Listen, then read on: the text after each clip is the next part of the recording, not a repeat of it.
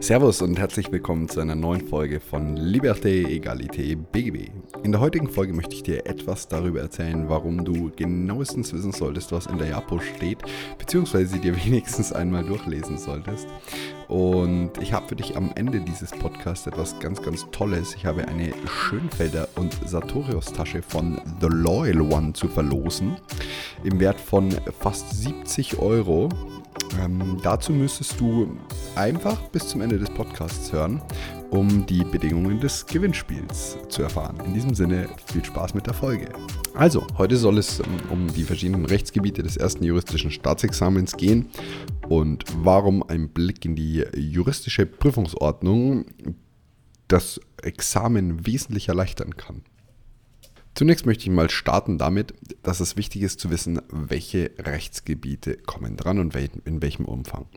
Ähm, dazu schon der allererste Blick in die Prüfungsordnung. In Bayern ist das die JAPO.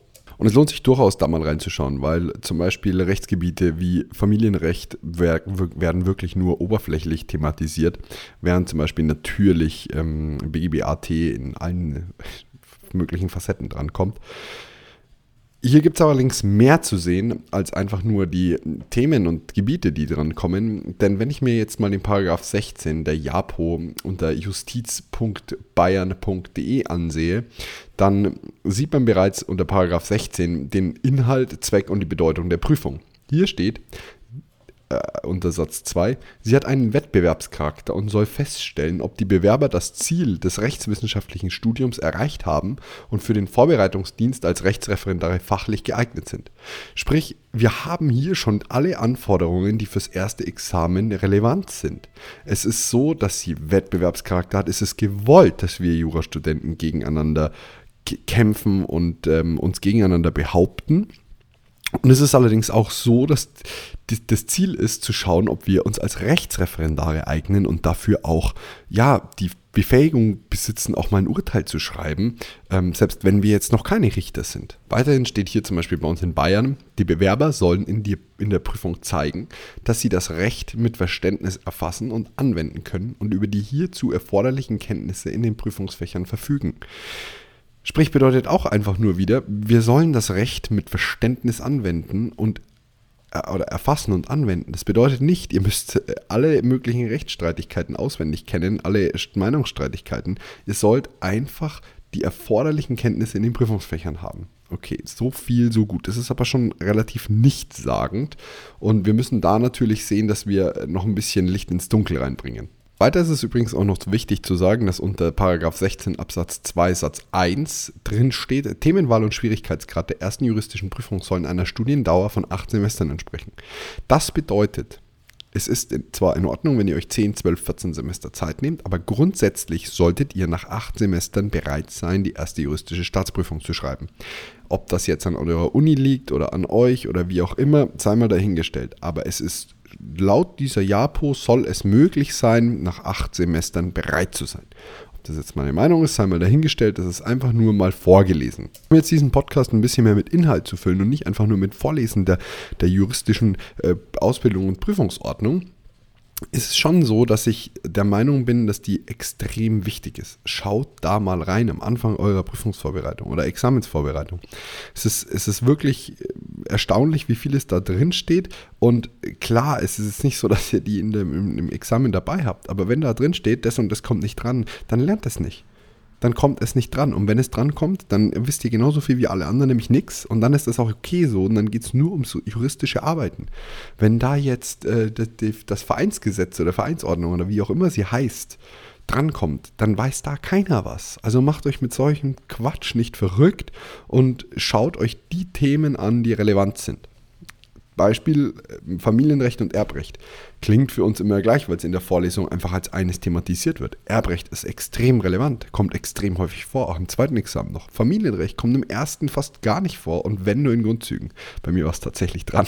Aber es ist, es ist wirklich nicht so dramatisch, da sich hinzusetzen und zu sagen, okay, jetzt ist es eine Klausur, in der weiß ich nichts. Und ich schreibe sie jetzt und schaue, dass ich einfach das Beste raushol.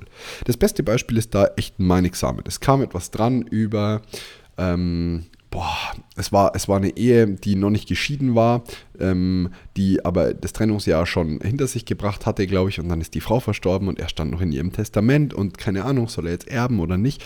Und ich habe echt eine beschissene Arbeit abgegeben und ich habe eine scheiß Note bekommen in meinem Examen. Eine von sechs Klausuren, ich glaube, ich hatte da zwei oder drei Punkte. Also sie war wirklich schlecht.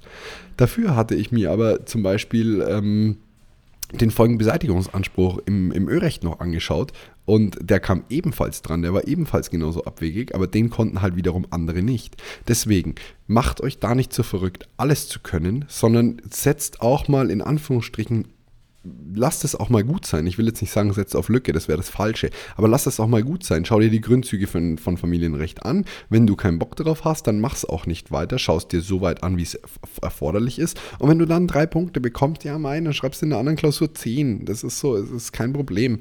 Was aber ein Problem ist, ist, wenn du irgendwie nach zwölf Semestern feststellst, du hast doch noch nicht alles gelernt und kannst trotzdem dein erstes Staatsexamen nicht schreiben. Ist halt blöd. Deswegen in die Prüfungsordnung schauen, was ist relevant und was nicht. Übrigens steht hier unter Paragraph 17 auch gleich drin, wie sich die Note zusammensetzt, weil das in äh, meinem Studium immer so ein Riesenmysterium war. Wie viel zählt der Unibereich? Ist der wirklich so wichtig? Ist das essentiell? Wie auch immer. Steht alles drin. Ähm, einfach mal reinschauen und, und äh, lesen, dann, dann wisst ihr auch mehr diesbezüglich.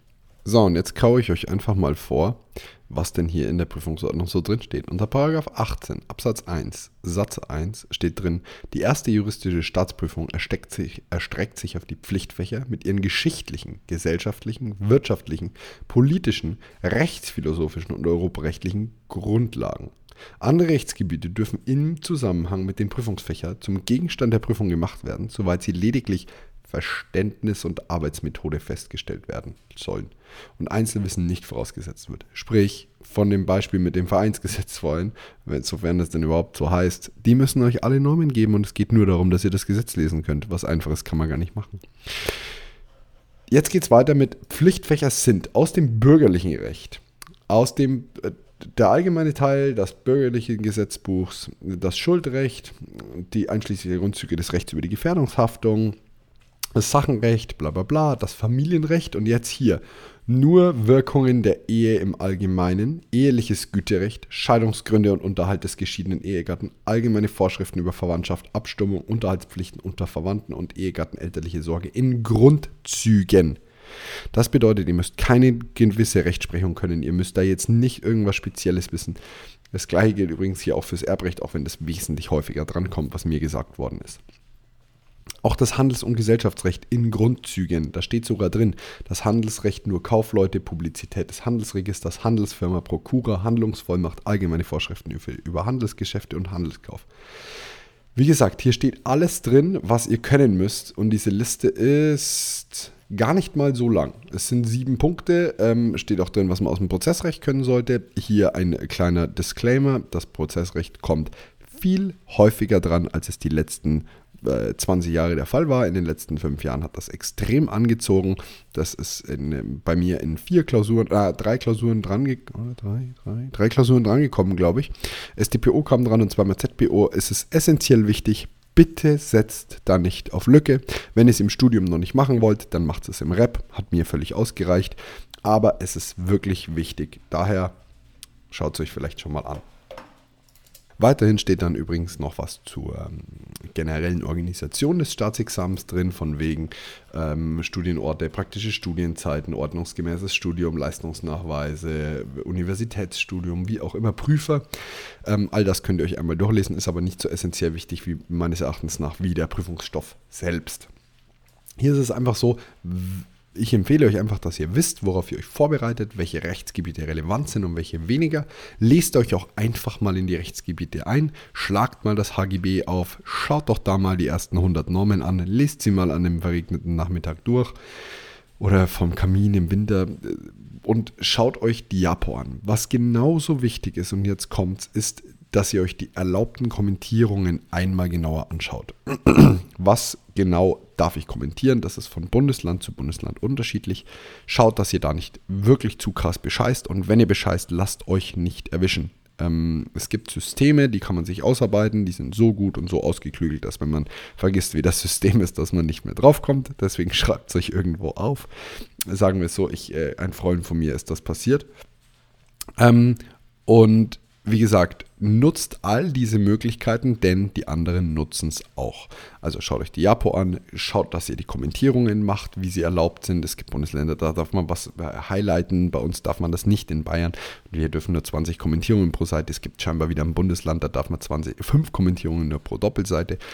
Äh, wurde mir erzählt, ob das jetzt so ist. Interessiert mich ehrlich gesagt nicht, weil ich es nicht nachschauen muss. Und nutzt alles euch zur Verfügung stehende um euch die Lernzeit zu erleichtern, denn wenn ihr da mal drei, vier Stunden investiert, ähm, dann wird euch das durchs gesamte, durch die gesamte Vorbereitung helfen. So, jetzt kommen wir mal zum interessantesten Teil des Podcasts. Also, wir verlosen eine Schönfelder und Sartorius Tasche im Wert von fast 70 Euro von The Loyal One.